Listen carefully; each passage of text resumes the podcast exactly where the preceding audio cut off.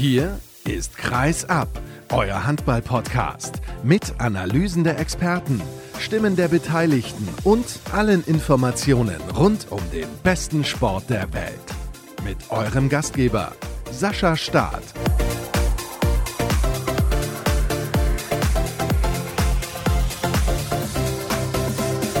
Boah, was war das mal wieder für eine Handballwoche? Sensationell, was wir da in den vergangenen Tagen gesehen haben. Spektakuläre Spiele und deswegen freue ich mich, dass ihr heute wieder mit dabei seid und reinhört. Bei Episode 357 von Kreisab. Wir sprechen nicht wirklich über die Szenen, vor allem in der Schlussphase der Partie zwischen den Füchsen Berlin und der TSV Hannover Burgdorf. Das bitte ich zu entschuldigen, denn alle Teile dieser Ausgabe waren schon aufgezeichnet, bevor dieses Spiel überhaupt angefangen hat. Wundert euch also bitte nicht, wenn ich gleich zum Beispiel den ersten Kollegen danach frage, dass er gefühlt gerade erst nach Hause gekommen ist. Also das ist ein bisschen schwierig gewesen für mich, alles organisatorisch unter einen Hut zu bekommen und das auch mal generell. Ich plane die Sendung teilweise relativ langfristig, weil ich natürlich auch eigene Termine habe und das immer ein bisschen anpassen muss. Und eine Sendung Kreisab nimmt ungefähr anderthalb bis zwei Tage Zeit in Anspruch mit allem drum und dran, aber es soll ja auch vernünftig sein. Und deswegen sprechen wir heute beispielsweise über die beiden Aufsteiger, Eisenach und Baling, die direkt noch gegeneinander gespielt haben am vergangenen Freitag. Und wir sprechen außerdem über das Duell zwischen dem VfL Gummersbach und dem Bergischen HC. Der BHC stand ordentlich unter Druck, aber hat dem tatsächlich standgehalten. Bei Gummersbach ist so ein bisschen Sand im Getriebe. Und im Interview der Woche begrüße ich Peter Gerfen, ehemaliger Bundesliga-Torschützenkönig in den 90er Jahren. Und jetzt wird es den einen oder anderen geben, der sagt, boah, Peter Gerfen, den Namen habe ich aber noch nie gehört. Er war, ich habe es gerade gesagt, Bundesliga-Torschützenkönig, hat sogar in der Nationalmannschaft gespielt, aber sein Stern ist aus guten Gründen schneller erloschen, als er damals aufgestiegen ist. Und deswegen möchte ich dann nochmal mit ihm ein bisschen in die Tiefe gehen und darüber sprechen, was war eigentlich genau los und wie ist er dem Handball heutzutage verbunden. Das ist er nämlich. Aber Jetzt gehe ich kurz ein auf das, was sich gestern in Berlin abgespielt hat. Und in der Szene selbst, Branko Vujovic, ihr werdet es vielleicht mitbekommen haben, wenige Sekunden vor Schluss fängt ein Pass ab. In der Situation ist schon Freiwurf gepfiffen worden von den beiden Unparteiischen. Er legt den Ball nicht sofort hin, sondern tippt nochmal, geht noch einen Schritt weiter und dann gucken sich das die Schiedsrichter nochmal an, stellen fest, oh, das war aber so nicht in Ordnung. Deswegen für uns eine rote Karte und sieben Meter aufgrund der Regel, dass das in den letzten 30 Sekunden passiert ist ist eine harte Regel, wissen wir. In dem Fall wurde sie richtig angewendet, wenn die beiden der Meinung waren, er tippt nochmal, das hat er auch gemacht. Und wenn er ganz clever ist, dann lässt er den Ball einfach fallen. Alles ist in Ordnung und Hannover wird am Ende einen Punkt mitnehmen. Dass die Recken es selbst ein bisschen verdaddelt haben, weil Berlin dann nochmal auf eine 5-1-Deckung umgestellt hat und die Recken nicht so richtig damit zurechtgekommen sind, ist nochmal eine ganz andere Geschichte. Aber ich finde, in der Situation ist die Entscheidung zwar hart, aber sie ist durchaus gerechtfertigt. Was ich generell ein bisschen übertrieben finde, ist, dass der Videobeweis gefühlt 20 Mal pro Partie zum Einsatz kommt. Ich weiß, das ist bewusst jetzt auch ein bisschen überspitzt formuliert, aber ich bin schon der Meinung, dass das etwas exzessiv ist. Da müsste man mal das richtige Maß finden. Und generell ist es ja auch so, dass die Wahrnehmung in der Realgeschwindigkeit immer eine ganz, ganz andere ist als in der Zeitlupe. Und dann sehen manche Situationen viel, viel schlimmer aus, als sie eigentlich sind. Und Handball ist nun mal ein Kontaktsport. Klar, die Spieler müssen geschützt werden. Die Sportart ist auch immer athletischer geworden, aber ich finde, das ist mir ein Tacken zu viel. Und wenn ich mich an die Szene erinnere mit Marathon beim Spiel der Füchse gegen den SC Magdeburg, für mich nie und nimmer eine blaue Karte. Er hat vorher schon versucht, den Ball so rauszuschlagen und ja, dann nochmal muss dafür ein Spiel aussetzen, weil die Regularien auch da ein bisschen undurchsichtig sind anscheinend das gefällt mir nicht. Also das ist einfach ja ein bisschen übertrieben. Aber gut, das ist nur meine persönliche Meinung. Ich weiß nicht, wie ihr das seht. Ihr könnt das natürlich auch gerne mal schreiben. Unter anderem bei Instagram, bei den Direktnachrichten ist das gar kein Problem. Da nehme ich eure Meinung immer sehr, sehr gerne mit rein. Und, da fällt mir gerade ein, ich soll noch grüßen, es wird unter anderem in Djerba in Tunesien während des Urlaubskreis abgehört. Das ist natürlich eine tolle Sache. Ihr könnt mir auch gerne schreiben und auch Fotos schicken oder in der Story verlinken. Das ist super. Wo hört ihr Kreis ab? Und dann kann ich das sehr, sehr gerne teilen. Aber jetzt starten wir endlich durch und ich begrüße zum ersten Mal überhaupt den Kollegen Lennart Wilken Johannes von Dein. Hallo Lenny. Moin Sascha. Du bist gerade erst zurück aus Eisenach. Richtig, ja, es war ein extrem langer Abend und auch eine extrem kurze Nacht. Gestern als Producer ja für Dein in Eisenach gewesen und ja, die Strecke Minden-Eisenach, die zieht sich dann doch ganz schön, auch wenn die Autobahn frei war und dementsprechend leicht angeschlagen, aber trotzdem fit mit dir zu sprechen. Das freut mich sehr. Premiere hier im Podcast und Premiere auch sozusagen für Eisenach nach vielen, vielen Jahren wieder Thema hier und in dieser Saison zum ersten Mal nach der Vorschau. Und ich kann mich erinnern, dass Dirk Pille gesagt hat, diese 3-2-1 oder diese 3-3-Deckung, die wird durchgezogen werden von Micha Kaufmann in der ersten Liga. Und ich war mir nicht sicher, ob das nicht ein bisschen Harakiri ist. Jetzt können wir nach fünf Spielen, die Eisenach absolviert hat, sagen, nee, es funktioniert gut. Gestern gegen Balingen-Waldstätten das das Duell der Aufsteiger und deswegen sprechen wir auch miteinander, weil ich finde, das ist sehr, sehr interessant dann auch zu sehen, weil Baling natürlich in den vergangenen Jahren schon gegen Eisenach gespielt hat. Hattest du den Eindruck, unentschieden ist es ausgegangen für alle, die es noch nicht mitbekommen haben, 28, 28, dass Baling dadurch einen Vorteil hatte? In jedem Fall. Also wenn ich mir die Spiele anschaue, die Eisenach bisher bestritten hat, jetzt unter anderem zum Beispiel gegen Göppingen oder auch dann gegen Hannover, was zwar verloren ging, aber da hatten die Mannschaften schon deutlich, deutlich größere Probleme mit dieser extrem offensiven Deckung. Baling gestern mit Blick auf die technischen Fehler hatte da im Prinzip das Nachsehen. Elf waren es in Summe, aber ich hatte nicht das Gefühl, dass diese 3-3-Abwehr da explizit für verantwortlich war. Und da hat man schon gesehen, dass Jens Bürkle die 3-3 kennt, dass die Spieler auch schon gegen diese Deckung mal in Wettkampfsituationen gespielt haben. Und von daher habe ich da ja keinen extremen Faktor auf Seiten von Eisenach gesehen, wie es in den vergangenen Spielen der Fall war.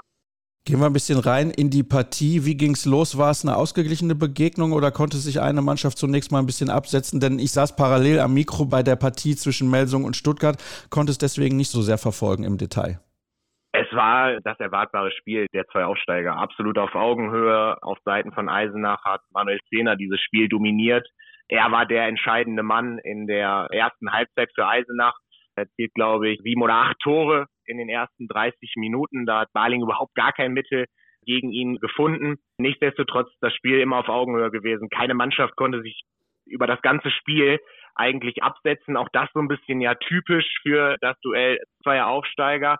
Und von daher war das Ergebnis am Ende auch gerecht, wobei man natürlich auch die Szene zum Schluss nochmal hervorheben muss, wo der Trainer von Eisenach, Micha Kaufmann, in einer Aktion von Niklas Heidkamp, der gerade auf 29 zu 28 stellen konnte und eben auch gestellt hat, da vorher die Auszeit genommen hat und dieses Tor dann nicht zählte. In Summe aber ein verdientes Unentschieden hätten wir das schon mal geklärt, aber lass uns auf die Szene im Speziellen blicken. Ich habe es mir dann noch mal kurz angesehen, weil mir auch gesagt wurde, oh, da gab es eine unglückliche Situation.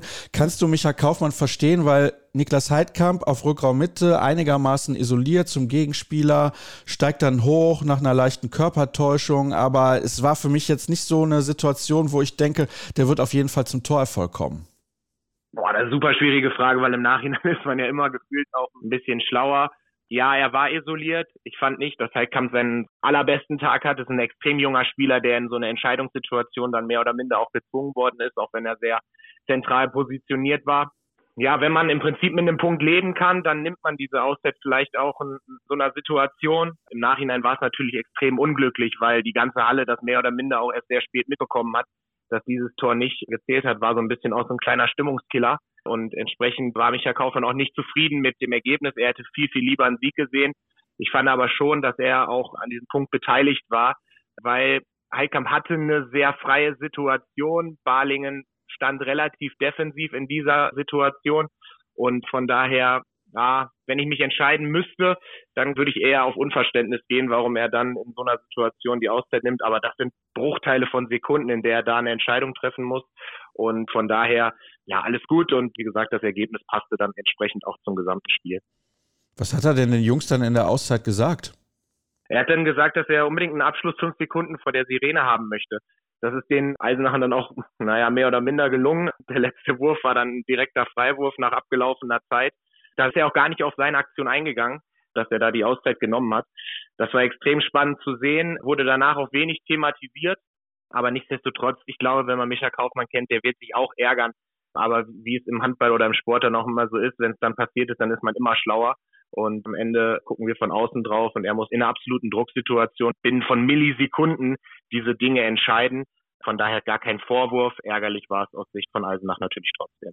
Ja, das ist logisch, aber ich denke, sie können insgesamt mit dem Saisonstart mehr als zufrieden sein. Ich möchte mal auf ein paar Spieler von Eisenach eingehen. Ich habe das erste Spiel gesehen gegen den Bergischen HC, da haben sie mit 31 zu 30 gewonnen. Ich habe dann auch die Partie in Hannover gesehen, wo sie mit 30 zu 31 verloren haben. Bisschen reingeschaut beim Duell mit Frisch auf Göppingen, wo sie einen sehr starken Eindruck gemacht haben. Sie sind natürlich schon offensiv zumindest enorm abhängig von Manuel Zehnder und Alexander Saul.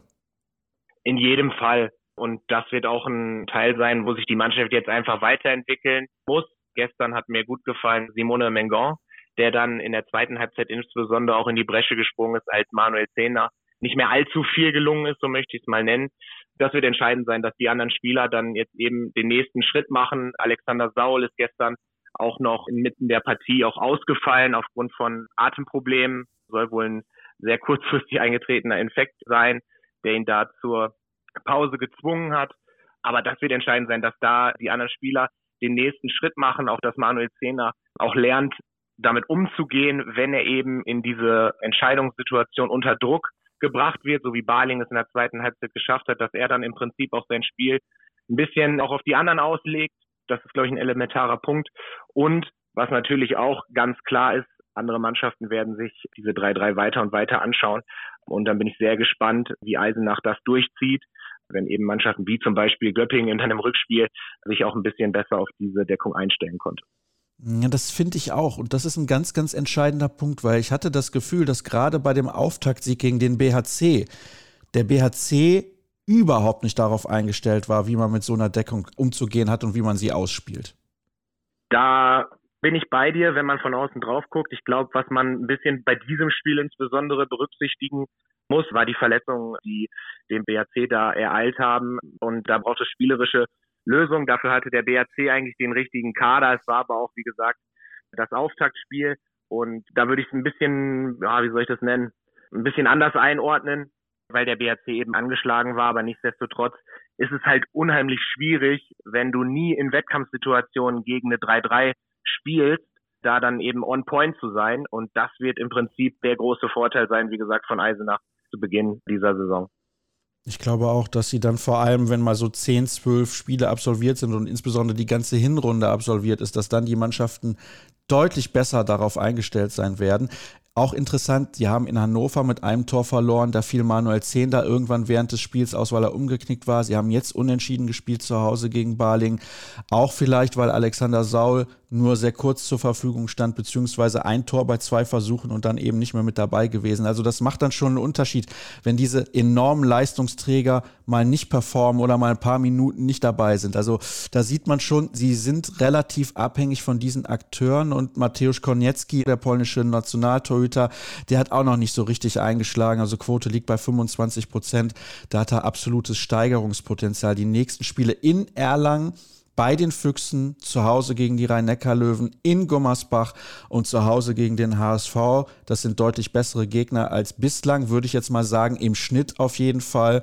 Dann gucken wir mal, was in ein paar Wochen bei rumkommt bei Eisenach. Traust du denen zu, abschließende Frage zum THSV, dass sie in der Liga bleiben oder müssen wir das angesichts der Aufstiegseuphorie und den ersten Erfolgen noch ein bisschen ja, dezenter einordnen, sage ich jetzt mal?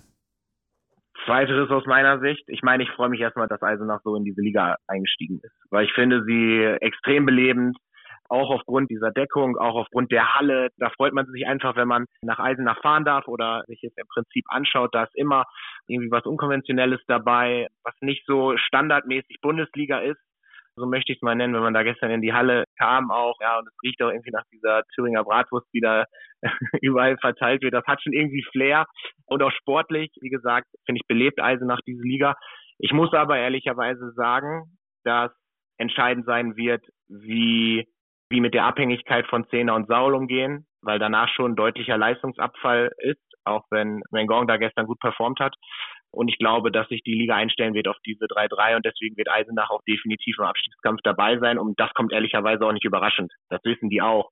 Das ist natürlich jetzt eine ganz entscheidende Phase, wo sie diese Punkte einsammeln, wo sie vielleicht auch so ein bisschen, ja, so ein bisschen für Schrecken in der Liga sorgen, weil alle ehrlicherweise wenig Lust haben, gegen Eisenach zu spielen, weil sie eben so inkonventionell sind. Und wenn sie es in dieser Phase schaffen, ausreichend Punkte zu holen, dann erhöhen sie natürlich den Druck auf Mannschaften wie zum Beispiel Wetzlar die ja aktuell noch überhaupt nicht performen. Und es wird darauf ankommen, wie lange diese Phase geht, weil ich bin mir relativ sicher, dass der Einbruch dann kommen wird. Und dann muss man schauen, inwieweit sie da schon auf dem Punktekonto eben Punkte sammeln konnten. Und davon wird es abhängig sein. Aber Eisenach wird was mit dem Abstieg zu tun haben. Und da bin ich aber auch keiner, der jetzt irgendwie die Weisheit mit goldenen Löffeln gefressen hat, glaube ich es wäre der normale Weg. Das ist ja oft so, ein Aufsteiger kommt neu in die Saison. Ich kann mich erinnern, vor ein paar Jahren der TuS in Lübecke, damals mit Emil Kotagic als Trainer, sind sehr gut reingekommen, haben teilweise auch Siege eingefahren, mit denen niemand gerechnet hat. Ich meine, sie hätten damals sogar den THW Kiel geschlagen und sind dann trotzdem abgestiegen, weil sie am Ende alles verloren haben. Also es kann dann auch relativ schnell gehen und sie sind vielleicht dann auch nur eine Verletzung davon entfernt, eines Leistungsträgers, dass es dann gar nicht mehr funktioniert. Wir wechseln das Thema und schauen auf die andere Mannschaft dieses Duells, nämlich HBW Balingen-Waldstätten. Nach dem ersten Spiel gegen den THW Kiel mit einer elf Tore Niederlage habe ich gedacht, puh, also ich finde, sie haben eigentlich ein paar Spieler mit dabei, die ja auch Erstliga-Erfahrung gesammelt haben schon in der Vergangenheit. Großer Vorteil für einen Aufsteiger und sind auch souverän aufgestiegen. Das war mir dann aber doch ein bisschen zu deutlich. Und dann haben sie beim BHC gewonnen.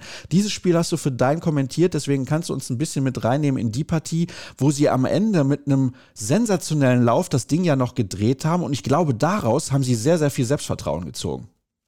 In jedem Fall. Ich glaube, zur Geschichte gehört auch, dass sie, wie ich finde, 35 Minuten gegen den THW Kiel ein absolut gutes Spiel gemacht haben.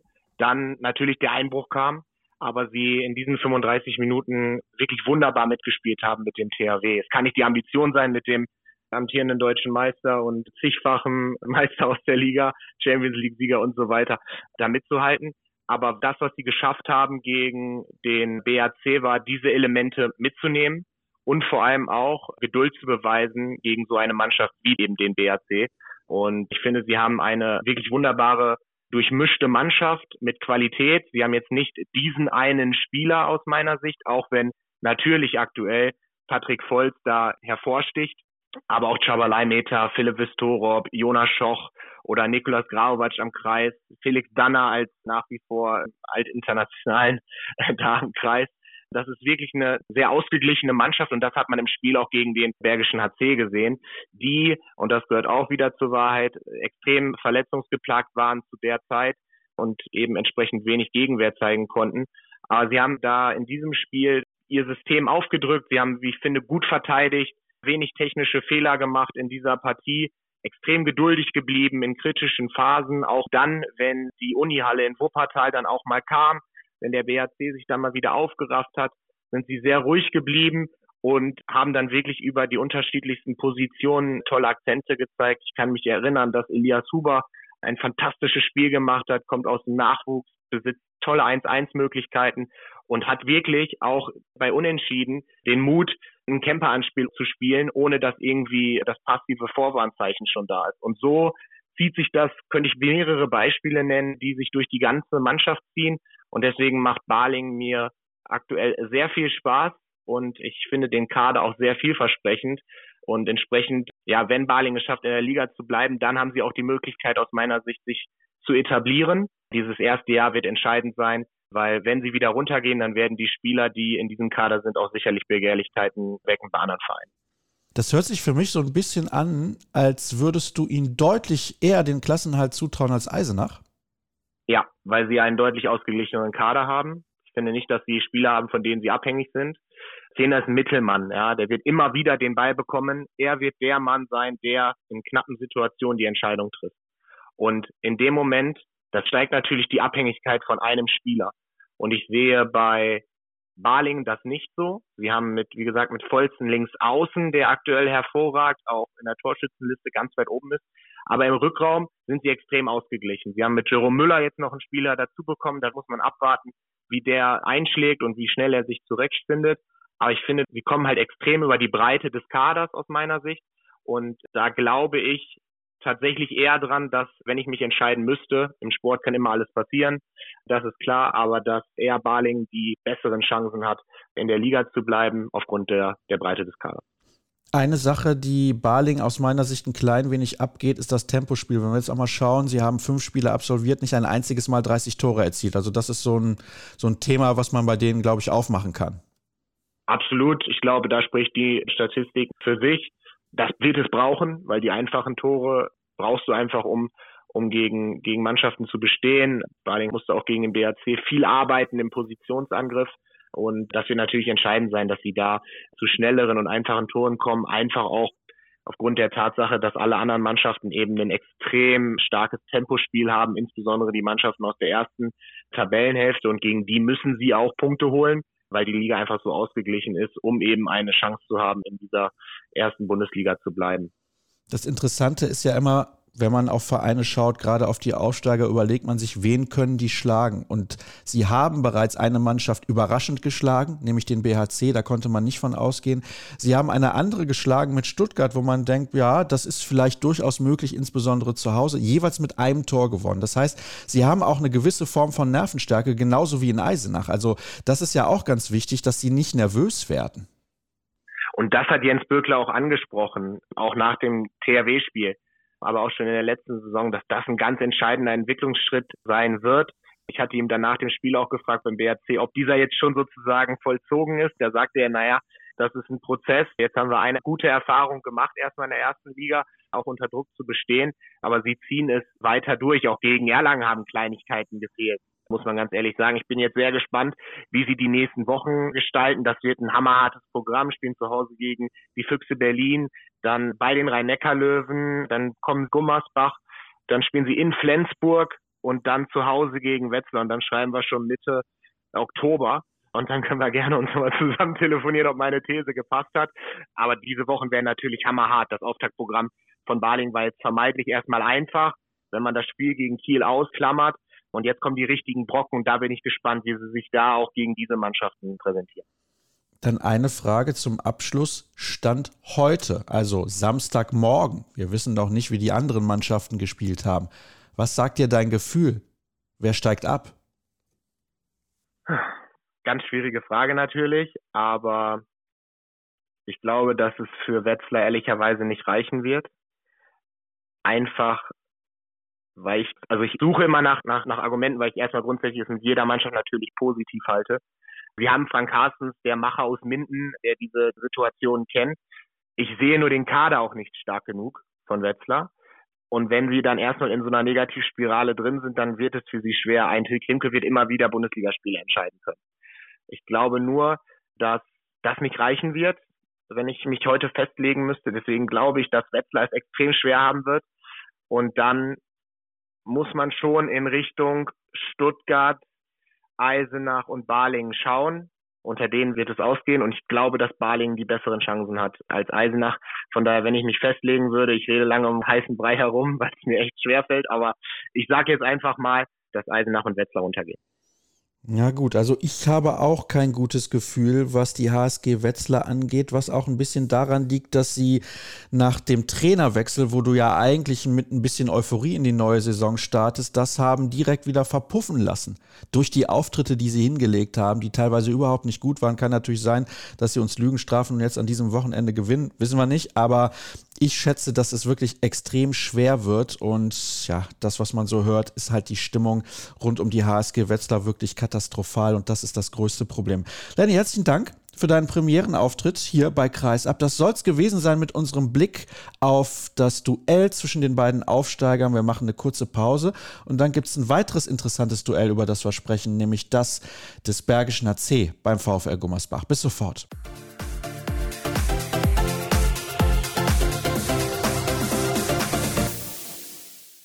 Wir bleiben in der ersten Liga und im unteren Drittel der Tabelle und beschäftigen uns jetzt mit einem Spiel, von dem ich behaupte, dass es sehr, sehr interessant war, auch mit Blick auf den weiteren Verlauf der Saison. Der VfL Gummersbach hat am Donnerstag gegen den Bergischen HC gespielt. Jetzt, wenn ich mit Thomas Rademacher vom Solinger Tageblatt spreche, es ist immer noch Donnerstag, aber es ist natürlich, wenn ihr es hört, schon ein paar Tage her. Mit 33 zu 27 hat der BHC sich auswärts durchgesetzt. Und Tom, zunächst mal die ganz einfache Frage, am Ende verdient, wie hast du es gesehen?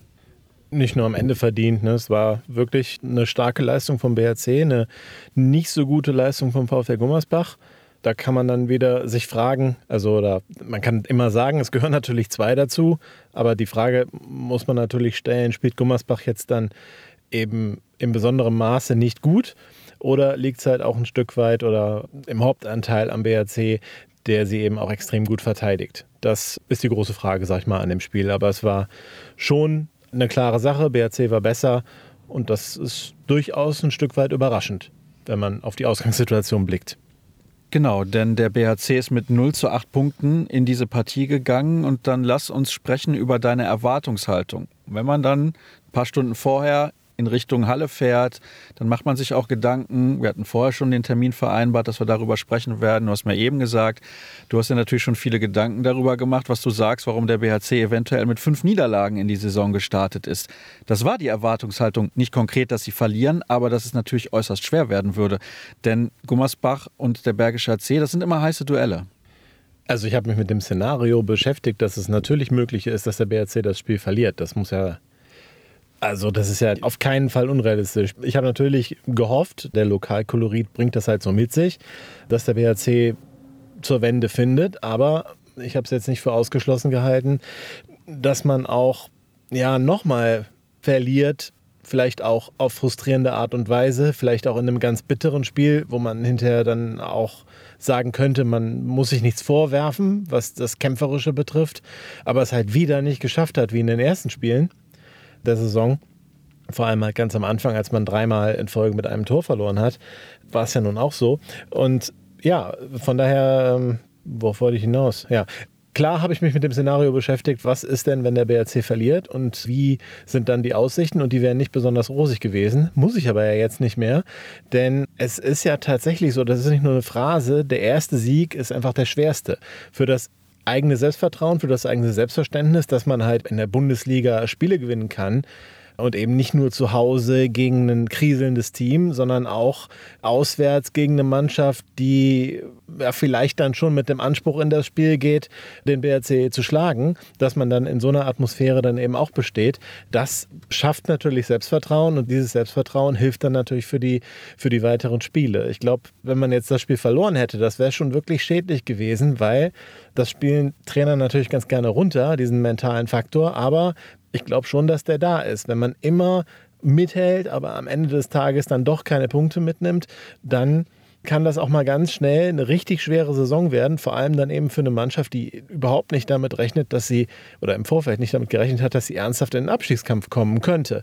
Und das hätte ich dann schon für Möglichkeiten. Jetzt bin ich deutlich euphorisierter, wenn du so möchtest, oder optimistischer, dass das tatsächlich nicht passiert. Selbst wenn man jetzt in den nächsten Wochen hat man auch ein schweres Programm, selbst wenn man da jetzt nicht massiv punktet, kann ich mir jetzt nicht vorstellen, dass man tatsächlich so einen Negativlauf haben wird. Ich glaube schon, dass das ein Stück weit jetzt ein Knotenlöser war, denn man kann ja wirklich begründen, warum es am Anfang wirklich schlecht lief und das hat zu einem großen Teil eben auch mit den personellen Problemen zu tun. Das sollte man wirklich nicht so kleinreden. Jetzt bist du schon in der tiefen Analyse. Ich wollte eigentlich ja noch ein bisschen über das Spiel sprechen, aber das geht ja miteinander einher, denn es kommt ja immer auch ein bisschen auf die Art und Weise an, wie man die Spiele bestreitet. Der BHC hatte zum Auftakt dreimal die Spiele mit einem Tordifferenz verloren, teilweise unglücklich, teilweise, weil sie auch einfach nicht clever agiert haben. Dann beispielsweise wie in der Schlussphase beim Heimspiel gegen Baling, da gab es am Ende einen 1 zu 6 Lauf und dadurch haben sie dann die Begegnung verloren. Aber jetzt bei dieser Partie in Gummersbach war es aus meiner Sicht so, dass sie wirklich über 60 Minuten sehr konstant agiert haben. Es gab nur ganz, ganz wenige kurze Phasen, in denen es vielleicht mal nicht so geklappt hat, wie man sich das als Trainer oder als Beobachter dann auch mit BHC-Sympathien vorstellt. Aber aber sie haben sehr gut gedeckt und sie haben noch ein bisschen besser gedeckt als in den Spielen davor. Und es hatte sich auch schon beim Spiel gegen die Füchse Berlin vor ein paar Tagen in Düsseldorf ein bisschen angedeutet. Ja, zunächst mal eben zu Barling. Das war ja sogar ein 1 zu 8 Lauf, nachdem man mit fünf Toren geführt hat. Ich glaube, es war 21-16 oder sowas. In der 41. Minute kommt ein 1 zu 8 Lauf. Also man hat gerade wirklich eine sehr positive Phase für sich, das Momentum und gibt dieses Spiel aus der Hand.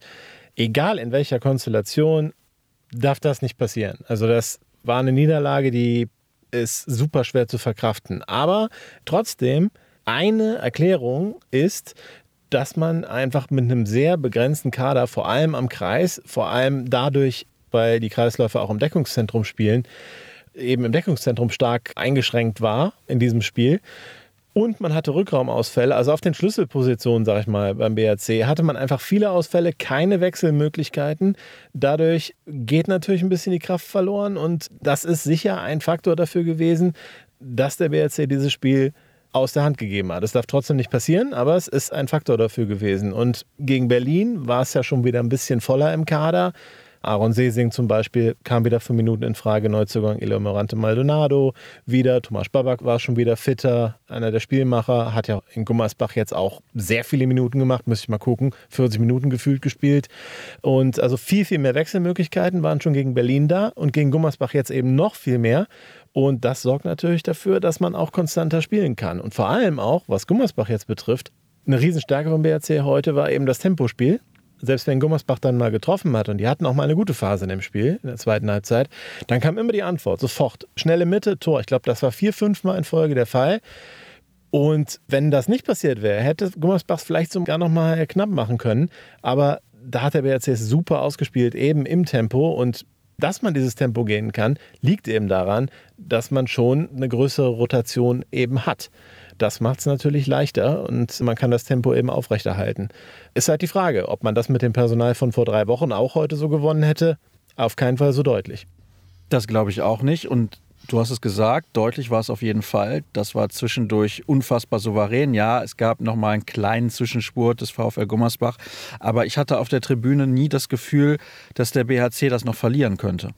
Ja, richtig, aber das hatte ich gegen Barling auch nicht und auch nicht in Erlangen, also in Nürnberg gegen Erlangen. Da stand es, meine ich, drei oder vier Minuten Verschluss 26, 23. Auch da war es so, da habe ich noch vor Augen, wie Jibril Mbengue völlig euphorisch Richtung Bank geht, als der gegnerische Trainer eine Auszeit nimmt und man hat gerade das 26-23 erzielt. Da habe ich im Traum nicht daran gedacht, dass man dieses Spiel jetzt aus der Hand geben wird. Aber es ist passiert. Es ist passiert.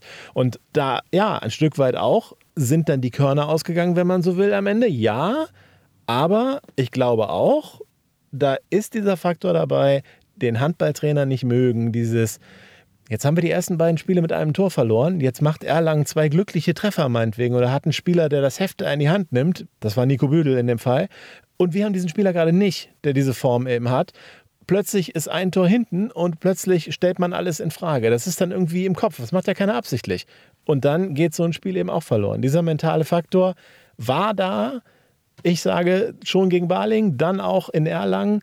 Und heute hat man es nicht im Ansatz dazu kommen lassen. Und das tut natürlich unheimlich gut. Und ich glaube, mit diesen Erfolgserlebnissen wird der BRC dann auch in der Crunch-Time, wenn es mal ganz eng wird, dann auch besser performen, glaube ich schon. Dass das jetzt sehr, sehr viel bringt. Einfach dieser Sieg für den Kopf. Davon gehe ich auch aus. Das kann ja auch eine erlösende Wirkung haben, muss man ja ganz klar so sagen, weil wir haben es ja eben auch schon so angedeutet, der Spielplan der hat es schon in sich. Man spielt jetzt gegen die Rhein-Neckar-Löwen, dann geht es nach Flensburg, dann spielt man zu Hause gegen die MT Melsung und danach geht es gegen Wetzlar. Das kann ja zu dem Zeitpunkt schon ein ganz, ganz wichtiges Spiel für beide Mannschaften sein. Bei Wetzlar bin ich mir relativ sicher, beim BRC kommt es drauf an, weil wenn die komplett sind, dann sind sie auch in der Lage, die anderen eben genannten Mannschaften durchaus zu schlagen. In Flensburg eher unwahrscheinlich, aber zu Hause sind sie durchaus fähig dazu. Was glaubst du denn, was passiert jetzt? Ist das eben dieses erlösende Spiel, dieser erlösende Sieg, den man gebraucht hat, auch mit der Rückkehr der Spieler? Thomas Sparbak hast du angesprochen, finde ich, ist ein ganz, ganz wichtiger Akteur, weil er sehr intelligent spielt und dann gerade auch in so engen Schlussphasen, und die gab es halt jetzt in jedem Spiel, außer heute tatsächlich für den BHC. Die ersten drei logischerweise, wenn man die mit einem Tor verliert, da hätte er sehr, sehr gut getan. Jetzt ist er wieder zurück, kann immer mehr spielen. Ich glaube, das tut der Mannschaft insgesamt sehr, sehr gut. Hältst du das für möglich, dass sie dann jetzt auch beispielsweise die durchaus angeschlagenen Rhein-Neckar-Löwen bezwingen und dann selber so einen kleinen Zwischenspurt hinlegen, damit es auch ein bisschen ruhiger wird? Weil wenn du mit 0 zu 8 Punkten in die Saison gehst, dann ist natürlich Druck da. Das kann man ja gar nicht wegdiskutieren. Ja, aber will ja niemand hören, dass Druck da ist. Ne? Also zur Wahrheit gehört natürlich jetzt in Gummersbach auch noch dazu, dass der BHC heute mal klar das Torhüter-Duell gewonnen hat. Also Peter Johannesson hat da wirklich zeitweise seinen Kasten richtig zugenagelt, am Ende 19 Paraden auf dem Konto. Ich weiß gerade nicht wie viel Prozent, aber zwischendurch stand er bei 50 Prozent. Am Ende wird es ein bisschen weniger gewesen sein, aber eine grandiose Torhüterleistung von Peter Johannesson. Wenn du die nicht hast, kann das natürlich auch ein engeres Spiel sein. Das weiß man ja nicht. Ne? Aber es ist klar, wenn du diese Torhüterleistung bekommst, dann kannst du auch die rhein löwen schlagen zu Hause. Und wenn du die Torhüterleistung bekommst, kannst du zu Hause auch die MT Melsung schlagen. Obwohl die natürlich gerade extrem gut drauf sind. Ich denke schon, dass es ein Knotenlöser ist. Ich denke aber nicht, dass der BHC jetzt irgendwie ja, on fire gehen wird und dann diese drei genannten Spiele, also Rhein-Neckar-Löwen in Flensburg und gegen Melsung, dass sie daraus sechs Punkte holen.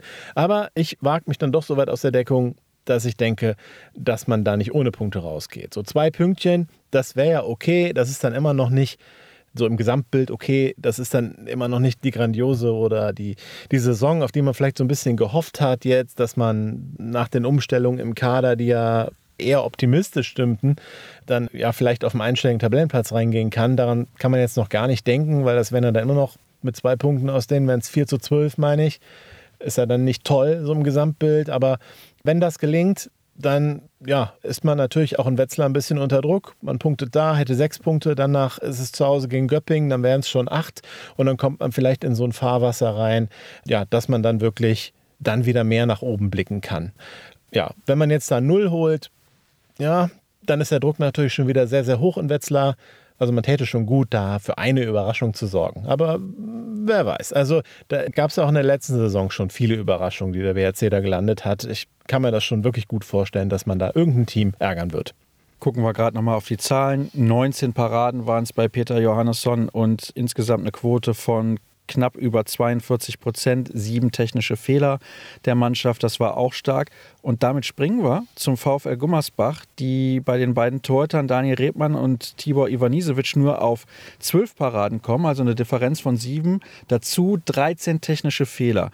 Jetzt hatte ich das Vergnügen, die ersten beiden Heimspiele des VfL kommentieren zu dürfen. Dazu habe ich das Spiel in Kiel gesehen. Ich habe nicht das Spiel des VfL gesehen gegen Frisch auf Göppingen, aber ich habe mir sagen lassen, das war jetzt auch alles andere als berauschend. Ich hatte den Eindruck, dass die Mannschaft gerade offensiv im Positionsangriff sehr, ich will nicht sagen einfallslos war, aber erfrischender Handball sieht anders aus. Ja, aber Sascha, da hast du jetzt den falschen Ansprechpartner. Ich bin ja nicht der Experte für den VfL Gummersbach. Aber ich fand es jetzt heute nicht beeindruckend. Ja, das kann man sagen. Da greift wieder der Satz, den ich am Anfang gemacht habe. Liegt es an der starken Abwehr des BRC und dem grandiosen Peter Johannesson im Tor? Oder liegt es eben am VfL Gummersbach, der jetzt einfach nicht überragend agiert hat. Ne? Also Julian Köster hat ja, glaube ich, auch vier Tore bei zehn Versuchen, auch keine so gute Quote. Da, glaube ich, hat der BRC dem auch schon viel, viel weggenommen. Ja, und ja, wenn du jetzt darauf hinaus willst, ob man sich in Gummersbach Sorgen machen muss, tja, das werden dann eben die, die nächsten Spiele zeigen. Ich bin aber relativ zuversichtlich, wenn sie jetzt nicht so einen Hammerspielplan haben, den du mir gleich nennen wirst, dass da auch die Punkte wieder kommen werden. Ich sehe da schon Stuttgart als nächstes, glaube ich in Stuttgart. Da wird man auch den Anspruch haben, da Punkte mitzunehmen und danach zu Hause gegen Erlangen, ja. Dann in Balingen, dann gegen Eisenach, ja. Also ich glaube nicht, dass Gummersbach diese Doppelaufsteiger-Geschichte ohne Punkte abschließt wie der BRC. Kann ich mir nicht vorstellen. Das würde mich auch schwer überraschen, aber insgesamt finde ich schon, dass sie nicht so diese Euphorie ausstrahlen, wie das in der Vorsaison war. Sie sind natürlich in der vergangenen Spielzeit super reingekommen, haben am Anfang viele Mannschaften überrascht. Dominik Mappes hat überragend gespielt. Sie haben viele dann geschlagen. Er war auch, glaube ich, führender der Torschützenliste. Da hat, sagen wir mal, alles funktioniert, was funktionieren sollte. Aber das ist eben der Punkt. Sie haben dann im Sommer einige Leute dazugeholt. Neuer Dauerkartenrekord, man kennt das dann im Umfeld des VfL, dann sprechen viele schnell schon von Europa. Ich glaube, das war auch unangebracht, das generell zu tun, unabhängig vom Saisonstart. Aber also das, was ich eben gesagt habe, vielleicht drücke ich es ein bisschen anders aus. Sie wirkten etwas gehemmt. Ich weiß nicht, wie du das heute in der Halle wahrgenommen hast. Ich glaube, dass sie alle Spiele ähnlich absolviert haben. Viele technische Fehler, erstaunlich viele technische Fehler, große Schwierigkeiten im Positionsangriff und wenn sie dann aus der Deckung nicht richtig herauskommen in das schnelle Spiel, dann haben sie Probleme und das haben sie in der vergangenen Saison deutlich besser gelöst. Wie hast du es heute in der Halle wahrgenommen? Aber woran machst du das denn jetzt fest? Also warum soll die Mannschaft denn gehemmt wirken? Wirkt sie gehemmt, weil das Umfeld schon von Europa spricht? Nein, sie wirkt auf dem Spielfeld, zumindest im Positionsangriff, gehemmt, weil ihnen da irgendwie der Esprit ein bisschen fehlt. Das ist der Eindruck, den ich so habe. Julian Köster, ich will nicht sagen, dass der überspielt ist, wir haben ein paar Spiele erst absolviert, aber der muss natürlich viel machen in der Offensive. Mappes, der kann halt nicht decken oder deckt auf Außen, dann geht natürlich im Tempospiel aus der Deckung heraus ein bisschen was verloren. Mir gefällt das nicht so gut wie in der vergangenen Spielzeit beim VfL. Also grundsätzlich denke ich einfach jetzt hier in diesem Gespräch, dass du das wirklich besser beurteilen kannst, weil ich den VfL Gummersbach einfach nicht in der Intensität beobachte und die Spiele, die ich vom VfL bisher gesehen habe, außer das heute gegen den BRC, habe ich, wenn als Unterhaltung geguckt und nicht irgendwie im Analysemodus oder sowas, sondern einfach nur, weil ich gerade Zeit hatte und Handball anhatte, weil es mir halt Spaß macht, das zu gucken. So, von daher wäre das ein bisschen unseriös, wenn ich dazu jetzt irgendwie ein hartes Statement abgebe. Ich kann einfach nur sagen, ich hatte nicht das Gefühl, dass sie heute irgendwie einen besonders guten Tag erwischt haben und der BRC noch einen grandioseren. Das war nicht mein Gefühl. Auf der anderen Seite ist das aber natürlich schon so, was man immer weiß, man kommt gerade von einem Aufstieg aus der zweiten Bundesliga, spielt dann die erste Saison in der ersten Bundesliga. Und wenn es dann von Anfang an läuft, dann kann man sich ganz schnell in so einen rausspielen, weil man ja auch in der zweiten Liga einfach immer gewonnen hat. Und man hat ja dieses Gefühl, unschlagbar zu sein. Also das ist ja, das ist ja dieses Ding, wo ich wieder bei einem meiner Lieblingsthemen bin. Das wollen ja Trainer nie so gerne hören, aber das ist halt doch, es spielt sich einfach so unglaublich viel im Kopf ab. Der BRC hat auch schon mal so eine Saison gespielt. Nach dem Aufstieg, das war Saison 17, 18, sind sie mit sechs Minuspunkten aufgestiegen. Bei einer 20er 70 zu 6 Punkte waren es, glaube ich, ne? 20 Mannschaften in der zweiten Bundesliga und haben danach ihr bestes Erstligajahr gespielt mit 38, 30 Punkten und dem siebten Platz. Da waren auch Serien bei und Spiele bei, die man kaum fassen konnte. Auch eine Souveränität. Ich glaube, einmal fünf Spiele in Folge gewonnen und so und dann nur einmal verloren und dann wieder drei gewonnen. Also wirklich richtig gute Läufe hatte der BRC da. Und das hat Gummersbach ja eben auch gehabt. Aber das zweite Jahr ist dann halt tendenziell schwerer. Da kann ich gerne fünf Euro ins Phrasenschwein werfen. Das ist überall so. Das sieht man im Fußball, das sieht man aber auch im Handball. Und jetzt müssen sie halt beweisen, dass eben die Substanz stimmt.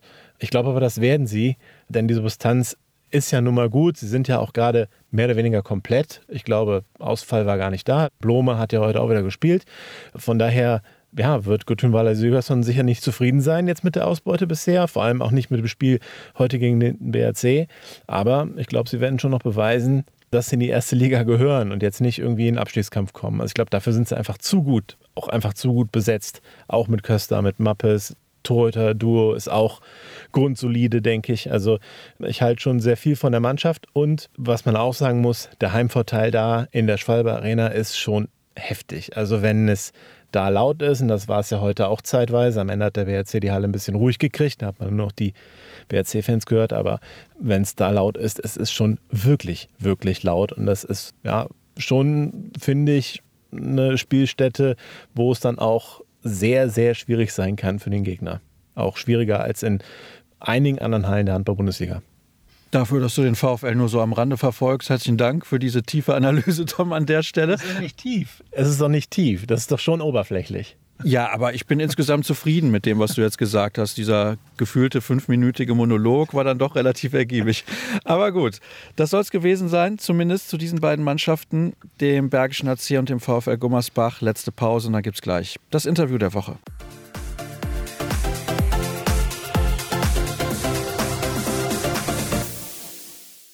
Zeit wie immer zum Abschluss der heutigen Ausgabe für das Interview der Woche. Und zu Beginn, ihr kennt das, es ist Tradition, gibt es den Hinweis auf unsere sozialen Kanäle Facebook, Twitter, Instagram, YouTube, jeweils Kreisab folgen und gerne auch ein bisschen Werbung machen. Und falls ihr auch möchtet, könnt ihr uns unterstützen unter patreon.com slash kreisab, dort könnt ihr ein monatliches Abo abschließen und da könnt ihr euch selber aussuchen, wie viel Geld ihr denn spendet bzw. diesem Projekt zur Verfügung stellt. Da freue ich mich natürlich über jeden Einzelnen, der sich dafür entscheidet. Und ich freue mich über einen Gast, bei dem ich mir schon gedacht habe, Mensch, was macht er eigentlich? Ist er noch dem Handball verbunden? Er war mal Bundesliga-Torschützenkönig. Er hat sogar Länderspiele absolviert. Zwar nur ein paar, aber damals war es, glaube ich, auf seiner Position relativ schwierig, die Nummer eins zu werden. Auf links außen nämlich. Er heißt Peter Gerfen und ihn begrüße ich jetzt in der Sendung. Hallo Peter. Hallo Sascha. Ja, ich grüße dich auch. Vielen Dank, dass ich bei dir sein darf. Ich freue mich sehr, dass du die Einladung angenommen hast und ich habe es ja gerade schon gesagt. Ich habe gedacht, Mensch, was macht Peter Gerfen eigentlich? Aber wir wollen zu Beginn anfangen deiner Karriere beziehungsweise ein bisschen erklären, wo du eigentlich herkommst. Du kommst aus Minden, das ist natürlich eine absolute Handball-Hochburg und da hast du auch deine Profikarriere gestartet. Ja, das ist richtig. Also ich bin aufgewachsen genau zwischen diesen beiden, du hast es gerade schon gesagt, Hochburgen Minden auf der einen Seite und Lübbecke Nettelstedt auf der anderen Seite, also direkt in der Mitte im Hiller Raum. Also da gibt's einen Riesenpool an Handballgrößen sämtlicher Generationen von Herbert Lübking angefangen bis in die Neuzeit. Ja, da bin ich aufgewachsen und da bin ich natürlich sehr, sehr früh mit dem Handball in Kontakt gekommen. Es gab da im Grunde genommen auch nicht groß etwas anderes. Also man ist halt quasi mit dem Handball aufgewachsen. Das wollte ich gerade fragen. Man hatte eigentlich keine Wahl. Also ist das eigentlich immer noch so? Ich weiß nicht, wie groß dein Kontakt jetzt in die Heimat noch ist, dass man eigentlich dort nur Handball spielen kann, mehr oder weniger? Ja, der Kontakt ist nicht mehr so intensiv. Da wird sich auch einiges getan haben, natürlich in den letzten 20, 30, 40 Jahren. Aber trotzdem, wenn man sich allein mal anschaut, wie die Dichte wirklich an Spitzenmannschaften dort nach wie vor ist, das ist dann ja zum einen dann nach wie vor ja Minden und dann ist es Lübbecke, dann gibt es dort noch Litt mit den Jugendhandball-Bundesligamannschaften. Also ich befürchte oder denke, ist es ja auf der einen Seite schön, also freut mich natürlich halt auch für die Region. Handball ist natürlich da immer noch ganz klar die Nummer eins und ja, ich glaube, dass es auch nach wie vor so sein wird, dass junge Menschen dort auf jeden Fall als erste Sportart den Handball kennenlernen. Das wäre natürlich schön, wenn das überall in Deutschland der Fall wäre, sind wir ganz ehrlich, aber wir wissen natürlich auch, dass das eigentlich utopisch ist. Du bist dann bei GWD Minden in die Bundesliga durchgestartet, bist dann zum VfL Bad Schwartau gegangen, einem Verein, den es ja in der Form dann irgendwann nicht mehr gegeben hat, weil aus Bad Schwartau ist der HSV geworden. Mittlerweile gibt es Lübeck-Schwartau wieder in der zweiten Liga und sie versuchen schon seit einigen Jahren mehr oder minder erfolglos, also sonst hätten sie ja wahrscheinlich zwischendurch geschafft, in die Bundesliga aufzusteigen, aber definitiv ein Traditionsverein. Und dann bist du noch bei einem Verein gewesen, der SG VfL BHW Hameln. Das ist ein Team, das ist eigentlich komplett von der Landkarte verschwunden, muss man schon so sagen. Ja, kann man wirklich so sagen. Ohne denen jetzt nahe treten zu wollen, dümpeln sie jetzt, glaube ich, schon seit wirklich mehr als einem Jahrzehnt in der Oberliga, also in der vierten Liga und haben, glaube ich, auch nicht die Ambitionen, ganz nach oben zu kommen. Sprich, da fehlt natürlich so ein Stück weit auch der wirtschaftliche Background seinerzeit, als ich zu dem Verein gewechselt bin, sah das natürlich noch ganz anders aus. Sie waren zu dem damaligen Zeitpunkt deutscher Vizemeister. Wir haben in der darauffolgenden Saison, als ich auch schon dort gewesen bin, dann im Europapokal gespielt. Also Hameln hatte natürlich ganz andere Zeiten erlebt. Heute ist es eben leider nicht mehr so. Also, und ich denke mal, auf absehbare Zeit wird das auch nicht mehr zu realisieren sein, dass Hameln nochmal ganz nach oben kommen wird. Es gibt natürlich viele legendäre Spieler, die damals in Hameln gespielt haben. Mit denen hast du ja auch teilweise noch zusammengespielt. Vielleicht kannst du mal zwei, drei Anekdoten irgendwie preisgeben aus der Zeit, weil das ist ja eine Phase gewesen, in der die Bundesliga sich dann irgendwie Schritt für Schritt enorm weiterentwickelt hat, wobei wir zum damaligen Zeitpunkt vieler solcher Clubs in der Bundesliga hatten, wie eben Hameln. Leutershausen ist vielleicht ein anderer Verein, den man da in einem Atemzug nennen kann. Ja, genau. Also wenn man sich mal so auf der Zunge zergehen lässt, wer alles damals gespielt hat. Peppi Manderskopf war seinerzeit ein Weltklasse-Spieler, der in Hameln gespielt hat auf der halblinken Position. Jörg Lütt hat in Hameln gespielt, Markus Hönnige, also alle Nationalspieler auch zu der Zeit. Also das war schon ein echter Name in der Bundesliga und ja, leider ist es dann wie so oft auch bei anderen Vereinen. Du hast ja selbst gerade einen Verein genannt, das betrifft auch viele andere Vereine. Sobald es dort, und so war es damals noch im verstärkten Maße, Einschnitte im wirtschaftlichen Bereich gibt, sprich es ist vielleicht ein großer Sponsor, der wegfällt, dann gerät das ganze Gebilde ins Wanken. So war das damals auch in Hameln, die ja, und der Name hat es schon gesagt, mit BAW sehr stark verknüpft waren. Und als die ihr Engagement damals zurückgezogen haben, gab es halt keinen Pool an Sponsoren, die diese Lücke schließen konnten. Und von daher, ja, ist der Verein dann irgendwann auch ganz schnell runtergegangen und hat sich auch nicht mehr davon erholt. Also die wirtschaftlichen Voraussetzungen waren nicht mehr vorhanden. Spieler konnten nicht mehr gekauft und geholt werden. Über Jahre hat man es auch versäumt, die Jugendarbeit dann auch nach vorne zu bringen. Also man konnte jetzt nicht nochmal irgendwie aus dem eigenen Potenzial, aus der eigenen Jugend schöpfen. Ja, und dann kommt es dann irgendwann der Punkt, da steht man dann da und fragt sich, wie konnte das alles passieren? Warum hat man nicht früher schon etwas gemacht? Aber ja, dann ist es dann schon zu spät, da die Weichen auch nochmal neu zu stellen. Da braucht es dann halt auch viel, viel Zeit wieder und viel Engagement und ja, halt von allen Seiten. Und wenn das dann an der einen oder anderen Stelle nicht gegeben ist, dann ja, ist das dann auch gleich zum Scheitern verurteilt. Ja, das ist ein bisschen das Problem, gerade die kleineren Vereine, aber insbesondere in den 90er Jahren hatten wir viele solcher Clubs. Ich habe es gerade eben schon angedeutet, Leutershausen Einnahme. Da könnte ich jetzt ganz, ganz viele andere nennen. Der TV Eitra, ganz viele werden diesen Verein gar nicht mehr kennen oder noch nie von dem gehört haben, aber das ist ein Club, der hat mal in der Bundesliga gespielt. Also so hat sich die Zeit dann auch verändert. Ja, du hast gerade gesagt, man braucht Zeit und du hast dann auch Zeit gebraucht irgendwann und damit wechseln wir innerhalb dieses Gesprächs das Thema. Du warst ein sehr erfolgreicher Spieler. Ich habe ja gesagt, Bundesliga-Torschützenkönig bist du geworden.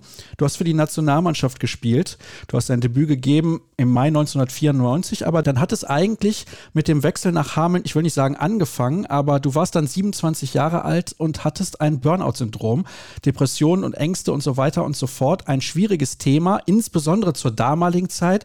Heute geht man ganz anders und viel offensiver damit um. Du hast aber auch einige Jahre gewartet, bis du das selbst öffentlich gemacht hast, 2010. Vielleicht kannst du uns mal mitnehmen in die Phase, wo das bei dir angefangen hat.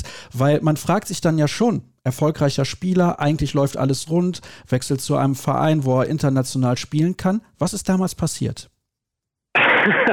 ja, da muss man wirklich in der Tat so ein bisschen ausholen. Das passiert natürlich nicht über Nacht. Das ist natürlich auch ein Prozess. Jeder, der mal unter einer ähnlichen Erkrankung leidet, der weiß, dass es halt auch immer irgendwie eine Geschichte dazu gibt. Als ich seinerzeit dann von Bad Schwartau wo ich, glaube ich, so einer der Publikumslieblinge war. Das war ja wirklich eine sehr erfolgreiche Zeit. Torschützenkönig, erste Liga, zweite Liga, Nationalmannschaft, Aufstieg in die Bundesliga. Dann gewechselt bin, also frühzeitig den Wechsel bekannt gegeben habe. Ja, dann ist mir dann im Grunde genommen diese ganze Liebe, die mir dann zu der Zeit noch entgegenschlug, quasi ins Gegenteil geschlagen. Also dann musste ich schon auch so ein Stück weit das erste Mal in meinem jungen Handballleben auch gegen ja, Widerstände auch ankämpfen. Und in meinem Buch, da werden wir vielleicht auch gleich nochmal darauf zu sprechen kommen, auf dieses Handballbuch, was jetzt neu entsteht, da schreibe ich auch, dass es unheimlich wichtig ist für einen Spieler, ja, neben den athletischen Voraussetzungen, neben der Technik halt auch ein gewisses Mindset zu haben. Also sprich dann halt auch Menschen vielleicht auch, die einen dann immer auch mal in Situationen, wo es nicht so gut läuft, auch in die richtige Spur zu bringen. Das hat mir ein Stück weit vielleicht auch zu dem Zeitpunkt gefehlt. Und das war so ein bisschen der Anfang. Es gab dann irgendwann Probleme. Ich hatte zu der Zeit eigentlich relativ gut verdient. Ich hatte mir ein Haus gebaut in der Nähe von Bad Schwartau in Timmendorf. Dann wurden die Baumaßnahmen von Sponsoren eingestellt. Also das ganze Projekt ist so ein bisschen aus dem Ruder gelaufen. Ich habe dann den Verein gewechselt und habe dann ein absolutes Seuchenjahr gesundheitlich in Hameln dann hingelegt. Also zum Start hatte dann gleich zu Anfang eine Lungenentzündung, dann danach ein pfeifersches Drüsenfieber. Also ich konnte im Grunde genommen im ersten Jahr überhaupt nicht meine Leistung abrufen. Und alle haben sich gefragt, ja, was ist mit dem Gerfen los? Wir haben den geholt, der ist Bundesliga-Torschützenkönig und der bringt hier keine Leistung. Und ja, es klang jetzt vielleicht ein bisschen kompliziert, auch so weit wie ich ausgeholt habe, aber irgendwie spielt alles ineinander rein. Also es gibt halt diese privaten Probleme, es gab dann die sportlichen Probleme, es gab dann irgendwann auch die wirtschaftlichen Probleme. Und irgendwann war der Kopf so voll und es ging dann nichts mehr. Es drehte sich sprichwörtlich alles um mich herum. Also drehen heißt auch im Training, im Spiel. Das im Grunde genommen ja, ich im Spiel war und ich Schwindelattacken hatte, Panikattacken hatte.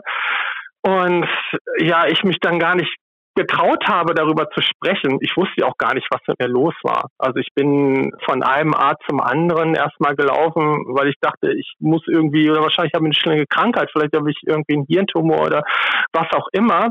Ich wusste absolut nicht, was mit mir los war. Und ja, von Seiten des Vereins kam da auch relativ wenig Unterstützung oder Nachfrage am Ende hieß es nur, ja, was ist mit dem los? Warum bringt er nicht seine Leistung? Oder möchte der nicht, kann der nicht, will der nicht? Was ist? Keiner konnte sich seinen Reim drauf machen. Aber der Druck wird natürlich immer, immer größer. Ja, und an diesem Druck bin ich natürlich am Ende dann ein Stück weit zerbrochen. Also bis zu dem Zeitpunkt, als wirklich gar nichts mehr ging. Der Vertrag wurde aufgelöst in Hameln. Ich bin dann in die zweite Liga gewechselt. Und da gab es dann auch noch irgendwie eine gewisse Zeit, wo ich das überspielen konnte, aber dann ging wirklich gar nichts mehr. Und dann habe ich aber diesen Knopf gefunden und habe gesagt, okay, jetzt muss ich was unternehmen und habe mich, wenn man so will, fast selbst einweisen lassen in eine psychosomatische Klinik und habe dann Hilfe angenommen. Das ist auch der ganz, ganz entscheidende Punkt, finde ich zumindest. Also wenn man diese Probleme hat, und es gibt sicherlich viele Sportlerinnen und Sportler, auch im Handball, die immer wieder mit Problemen zu kämpfen haben, dass sie sich eben Hilfe suchen. Du hast eben gesagt, du hast nicht darüber gesprochen. Was war der Grund dafür? Hast du dich geschämt oder was war die Ursache, dass du entschieden hast, nee, ich kann da jetzt irgendwie keinen ansprechen, weil ja, man braucht ja die Hilfe. Also man merkt das. Du hast gesagt, du bist zur Ärztin gegangen, aber die haben eigentlich nichts gefunden. Ja, das ist richtig und das macht es ja am Ende noch schlimmer, weil man natürlich dann irgendwo immer mehr auch diese Selbstzweifel dann auch bildet. Ne? Also ich habe mich natürlich selbst gefragt, was mit mir los ist. Ich konnte das ja selbst überhaupt nicht einordnen. Und natürlich möchte man, ob das nun Handball oder Fußball, also gerade wirklich auch in so harten Sportarten, im Grunde genommen möchte man auch keine Schwäche zeigen. Also so, zumindest war das noch in den 90er Jahren so. Ich glaube, dass sich da mittlerweile schon ein bisschen etwas verändert hat, dass die Gesellschaft auch heutzutage offener mit diesem Thema umgeht. Aber damals war das eigentlich auch noch nicht so. Und es gab auch keine Anlaufstellen im Verein. Ich habe das dann später in dem Interview 2010, als ich mich da so ein Stück weit geoutet habe mit der Geschichte, halt auch angemerkt, dass es irgendwie unglaublich wichtig ist, halt auch entsprechende Vermittlungsstellen, Anlaufstellen innerhalb eines Vereins vielleicht zu installieren, ohne dass ein Spieler sich vielleicht auch gleich dem Trainer anvertrauen muss oder dem Management. Ich glaube, da ist halt noch einiges, was auch noch zu machen wäre. Und das gab es zu der damaligen Zeit noch schon mal gar nicht. Und ja, die stand da doch wirklich ganz alleine und wusste überhaupt nicht, was da mit mir geschah war völlig verunsichert.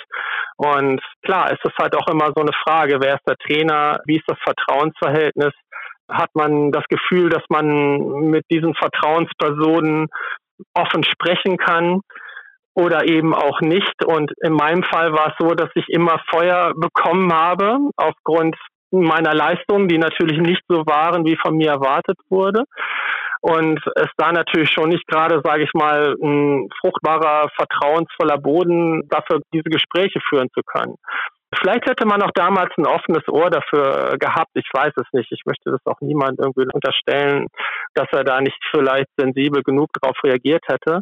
Aber mein Gefühl hat mir das damals nicht so gesagt und deswegen habe ich mich da halt auch einfach zurückgehalten und hatte versucht, das mit mir selbst auszumachen. Aber irgendwann habe ich den Punkt gefunden, aber leider glaube ich ein bisschen sehr spät oder zu spät. Du bist damals 27 Jahre alt gewesen, als das passiert ist. Also eigentlich auf dem absolut sportlichen Höhepunkt, sage ich mal. Das ist ja eine Phase, wo die Leistungssportler, wo die Handballer absolute Höchstleistungen bringen. Also ich sag mal jetzt von 27 bis 32 ist so ein Zeitfenster, wo man am Maximum ist. Jetzt hast du auch erklärt, warum du mit niemandem gesprochen hast. Ist eine spekulative Frage an der Stelle, ich weiß das, aber glaubst du, mit dem Blick der Gesellschaft auf dieses Thema heute, zur damaligen Zeit schon, Hättest du noch sechs, sieben Jahre, acht Jahre vielleicht sogar Bundesliga spielen können?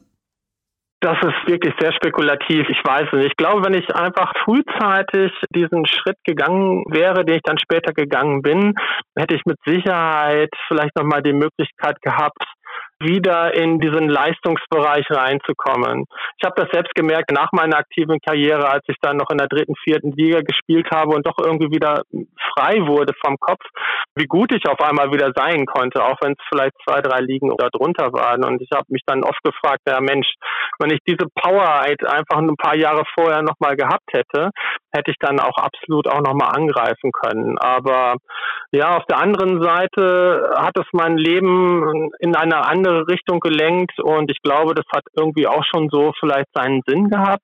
Ich bin dann auch in anderen Bereichen ja auch erfolgreich geworden und habe da irgendwie auch mein Glück gefunden.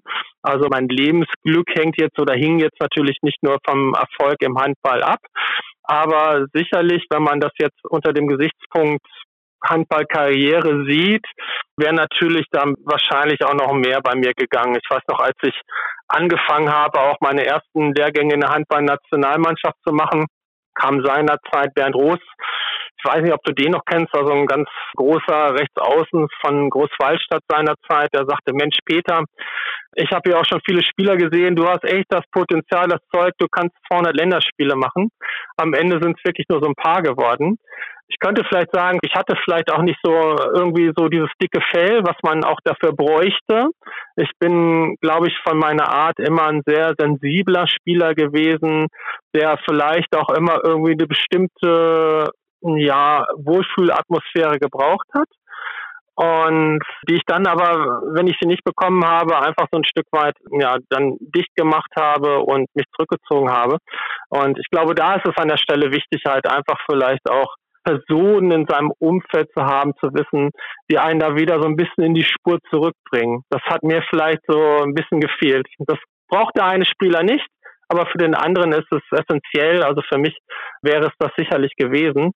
Aber von daher mache ich auch immer darauf aufmerksam, wie wichtig es ist, dass man nicht irgendwie alle Spieler, alle Menschen da irgendwie gerade in so einem Teamsport jetzt speziell im Handball über einen Kamm scheren sollte, sondern doch sehr individuell und gerade auch heutzutage auf die Spieler zugeht und sich anhört, was mit den Spielern los ist, was ist vielleicht auch im privaten Umfeld los und da hat sich, glaube ich, unfassbar viel auch getan. Also auch wenn ich jetzt so äh, das Miteinander von Trainern gegenüber Spielern sehe, ist es was ganz anderes als noch in den 90er Jahren. Das war, ich will nicht sagen diktatorisch, es war dann doch viel mehr Distanz zwischen Spielern und Trainern. Und das ist heutzutage zum Glück anders. Also da hat sich schon, glaube ich, sehr viel verändert. Du hast eben angesprochen, 2010 hast du dich sozusagen geoutet, so hast du es formuliert. Warum hast du dich dazu entschlossen, das öffentlich zu machen und wie sehr hat dir das nochmal geholfen? Ja, ich glaube, bei so einem Outing, wenn man das jetzt wirklich so nennen darf, befreit man ja so ein Stück weit auch so seine Seele. Also ich wurde ja ganz oft ne, mit dieser Frage, die du mir ja auch so ein Stück weit gestellt hast, konfrontiert. Ja, warum nicht mehr? Warum nicht nach diesen ganzen Anfangserfolgen? Warum nicht irgendwie 50, 100, 150 Länderspiele, Weltmeisterschaften, Olympische Spiele etc.? Was war da los? Ja, und ein Stück weit war das für mich natürlich halt auch dann so eine Befreiung halt auch mal zu erklären, ja, was da eigentlich los war. Dass es nicht so war, dass ich im Grunde genommen nicht die richtige Einstellung hatte oder eben keinen Bock hatte darauf, sondern dass bestimmte Umstände im Grunde genommen mich quasi in diesen Karriereknick so reingebracht haben. Und da war es mir halt einfach ein Anliegen, darauf aufmerksam zu machen, auch auf das Thema im Allgemeinen, vielleicht auch die Vereine, die Verantwortlichen ein Stück weit mehr für dieses Thema zu sensibilisieren, weil ich glaube, das betrifft dann wirklich doch sehr viele Spieler. Man sieht es jetzt halt auch, also an wirklichen Topstars, auch in der Handballszene. Mikkel Hansen hat jetzt zum Beispiel ja auch mit dem Burnout zu kämpfen. Also es kann jeden, jeden treffen, egal in welcher Phase seiner Karriere er gerade ist. Und ja, da sollte man doch wirklich sehr sensibel darauf reagieren, ja, einfühlsam, empathisch mit den Spielern umgehen, Gespräche suchen. Und das, glaube ich, war so ein Stück weit auch mein Anliegen. Also als ich dann 2010 darüber gesprochen habe, ich habe da so ein bisschen ja nochmal aufgezählt, was es dann eben irgendwie aus meiner Sicht auch vielleicht braucht im Verein. Eins habe ich eben schon gesagt, vielleicht irgendwie Anlaufstellen halt auch nochmal bilden, wo Spieler sich dann auch mal anvertrauen können ja, also vielleicht, wenn das der eine oder andere gelesen hat oder jetzt vielleicht auch hört, ja, wird er noch ein Stück weit wachsamer vielleicht darauf und hinterfragt vielleicht auch mal, wenn Leistungen von, von Spielern, die normalerweise die Leistung bringen, warum es dann halt so ist und horcht da vielleicht mal ein bisschen mehr und sucht dann das intensivere Gespräch. Und oft liegen die Probleme an ganz anderen Stellen als nur im Handball dass irgendwie das Training optimiert werden muss etc. In den aller, allermeisten Fällen ist es halt einfach ein Kopfproblem, also eine Einstellungsgeschichte, dass das Mindset wieder neu ausgerichtet werden muss oder dass irgendetwas im Umfeld vielleicht nicht gerade so rund läuft. Wenn man an den Stellschrauben dreht, ist es ganz oft so, dass halt auch die Freude am Handballspiel und die Leistung dann halt auch wieder zurückkommen. In dem Zusammenhang würde ich sehr gerne eine Sache von dir wissen. Ich bin ja nun mal Journalist und Kommentator. Das heißt, ich bin in den Spielen auch ein bisschen dazu gezwungen, ist ja der normale Gang der Dinge, dass ich die Leistung der Spieler bewerte in diesem Moment. Ist das überhaupt fair? Sollte man das überhaupt tun? Weil das ist ja im Prinzip meine Aufgabe. Ja, ich meine, so ist das Geschäft und ich glaube, da muss man halt am Ende auch sagen, jeder, ob das im Fußball, Handball, egal in welcher Sportart ist, wer sich quasi in diese Sportart, in diesen Leistungsbereich dann begibt, muss irgendwie auch ein Stück weit damit leben und damit umgehen können. Das stelle ich auch gar nicht damit irgendwie in Frage. Wie gesagt, wenn über einen längeren Zeitraum die Leistung vielleicht ausbleibt, ist es ganz oft so, das sehe ich natürlich auch in der Berichterstattung, dass ja man schnell irgendwie einen Sinnenbock dann in dem Spieler gefunden hat und dann setzt halt oft irgendwie so ein Teufelskreis ein, aber die Probleme liegen ganz woanders. Aber dass man das irgendwie von der Außenseite jetzt von Moderatoren sich natürlich erstmal nicht sieht, das ist ja auch völlig verständlich. Das ist dann etwas, was mehr oder weniger natürlich auch intern dann geklärt werden muss. Das macht es für den Spieler nicht einfacher, wenn immer mehr Druck kommt. Aber klar, da muss man mit umgehen. Da braucht es dann halt aber ein Stück weit auch Menschen, die diesen Spieler auch wieder schützen, wenn er es selber nicht kann.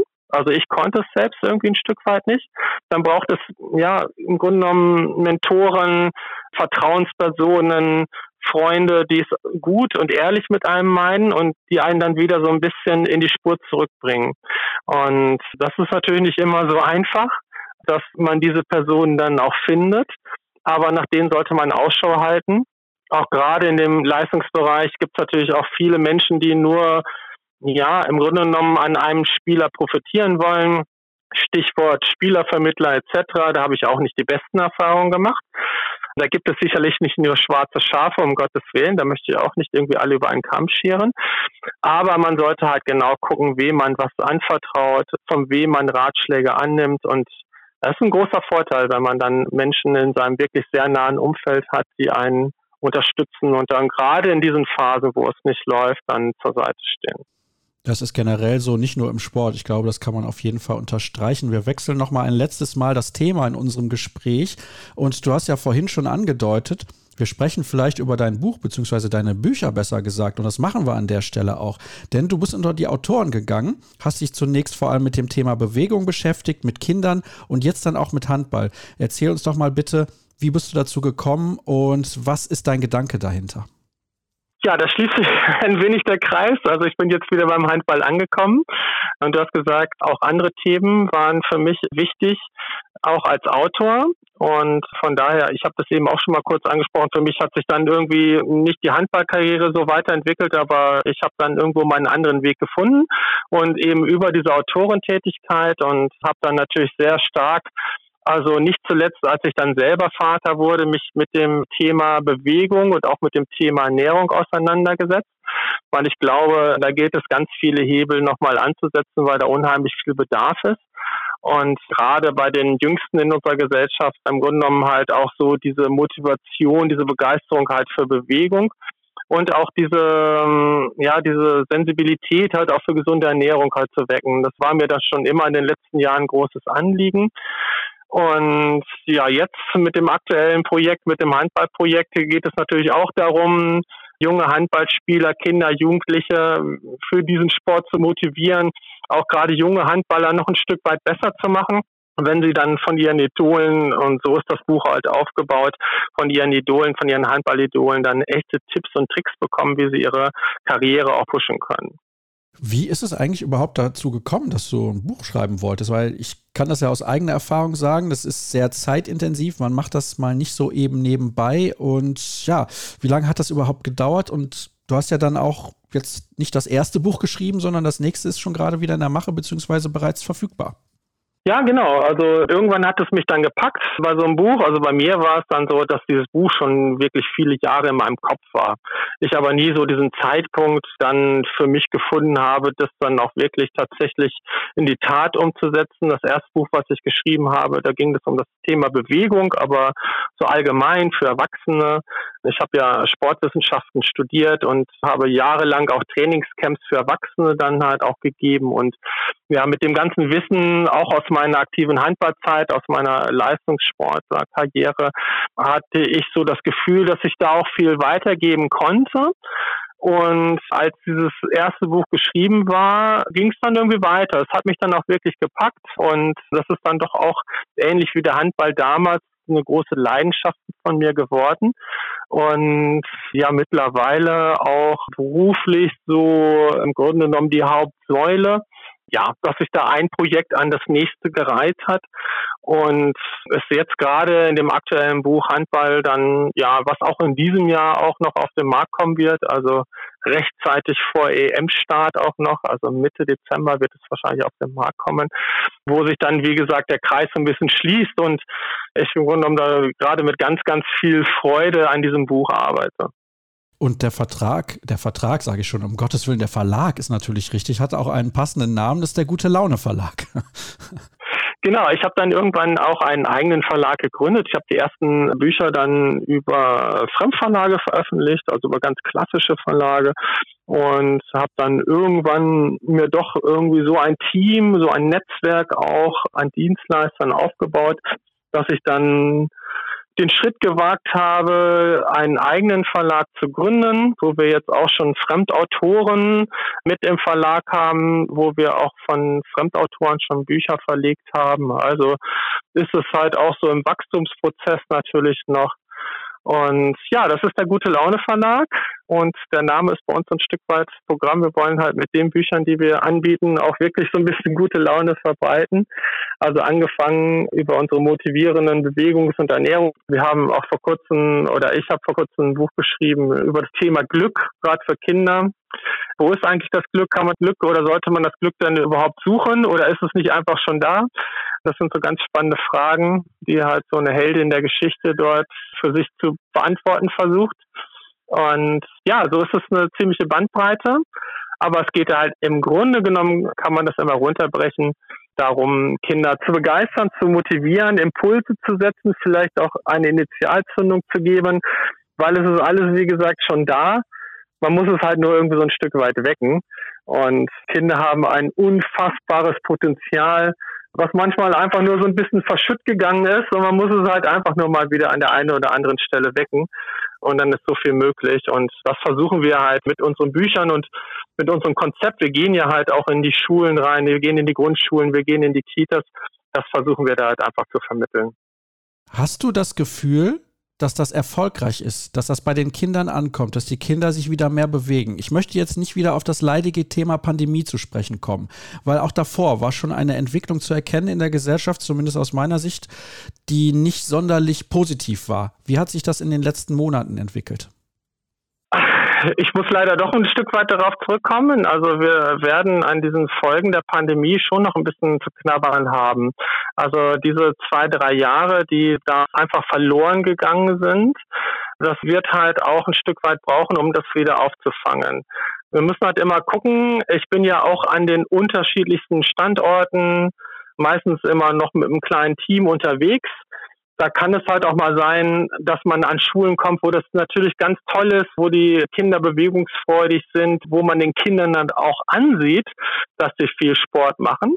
Aber dann kommen wir halt auch an Schulen, wo das genau gegensätzlich ist. Also da sieht man den Kindern halt auch an, dass da in den letzten Jahren nicht viel an Bewegung und gesunder Ernährung passiert ist. Also man muss immer gucken, wie ist so der sozioökonomische Status man sagt ja immer, je niedriger dieser ist, desto bildungsschwächer oft die Familien sind. Aber man kann dann eigentlich auch sagen, dass sich das halt auch in anderen Aspekten dann widerspiegelt. Also an fehlender Bewegung, dann Koordinationsschwierigkeiten, an ungesunder Ernährung, an Übergewicht, an Adipositas. Das sehen wir, das sehe ich halt auch ständig. Und es gibt ja halt auch die unterschiedlichsten Studien und Untersuchungen. Und leider sieht man oder hat man das natürlich jetzt auch gemerkt, auch an den Schuleingangsuntersuchungen, wie viel schlechter das im Vergleich im Verhältnis noch von vor fünf oder zehn Jahren geworden ist. Also es war nie so schlecht wie heutzutage. Und da haben wir halt unheimlich viel verloren in den letzten Jahren. Und ich glaube, da sind wir alle ein Stück weit gefordert in erster Linie natürlich auch die Eltern, die immer natürlich in erster Linie die Vorbildfunktion, die Vorbildrolle haben für ihre Kinder. Also wenn ich mich als Elternteil gut bewege, gesund ernähre, dann ist die Chance, dass mein Kind es halt auch macht, schon sehr groß. Wenn ich es nicht mache, eben halt auch nicht.